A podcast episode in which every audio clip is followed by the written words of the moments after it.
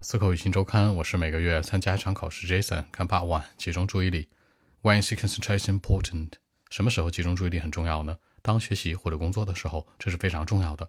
如果在学习工作的时候不能集中注意力，我的工作学习就不会有好的表现。除此之外呢，我在看电影或者休闲放松的时候，我的注意力是最集中的。